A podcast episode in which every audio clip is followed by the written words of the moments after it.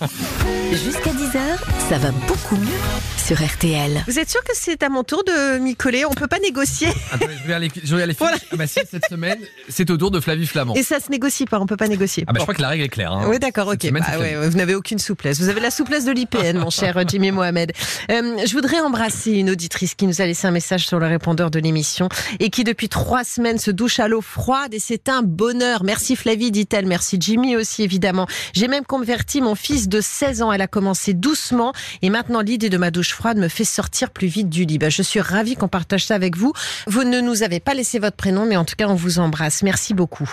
C'est- comme ça que vous avez eu l'idée du zéro douche? Bah oui, parce qu'on parle des douches. Peut-être proposer un autre challenge qui est finalement de se doucher le moins possible pendant une semaine. Oui, mais alors attends, euh, le moins possible. Donc, euh, quand on en ressent le besoin ou quand notre corps. Est-ce qu'on a besoin de se doucher tous les jours? Eh ben, c'est la vraie question en Ouais. réalité, parce que il faut bien comprendre que notre peau, c'est une barrière de protection, Euh, barrière de protection un peu naturelle et qu'on va agresser en permanence oui. avec les douches, soit parce qu'on va utiliser de l'eau trop chaude, trop calcaire, qui va dessécher la peau, Mmh.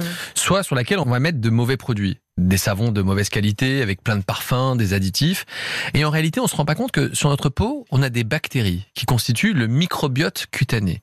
Et en fait, ces bactéries, elles sont censées nous protéger contre les agressions, le froid, les blessures. Et c'est ce qui fait que si vous avez une coupure, ben vous n'avez pas une méga infection. Le problème, c'est qu'on va avoir tendance à décaper ce microfilm, cette couche de protection, ce vernis qu'on a de façon naturelle, en se douchant une Ouais. fois par jour, et parfois pour certains, deux fois par jour. Et- donc ça n'a aucun sens. Mais tout dépend de l'environnement dans lequel on vit, hein, en ville, à la campagne. Évidemment. euh, Si vois. vous êtes travailleur de force dans le bâtiment et que bien vous transpirez sûr, toute la journée, bien évidemment qu'il faudra très certainement vous doucher tous les jours.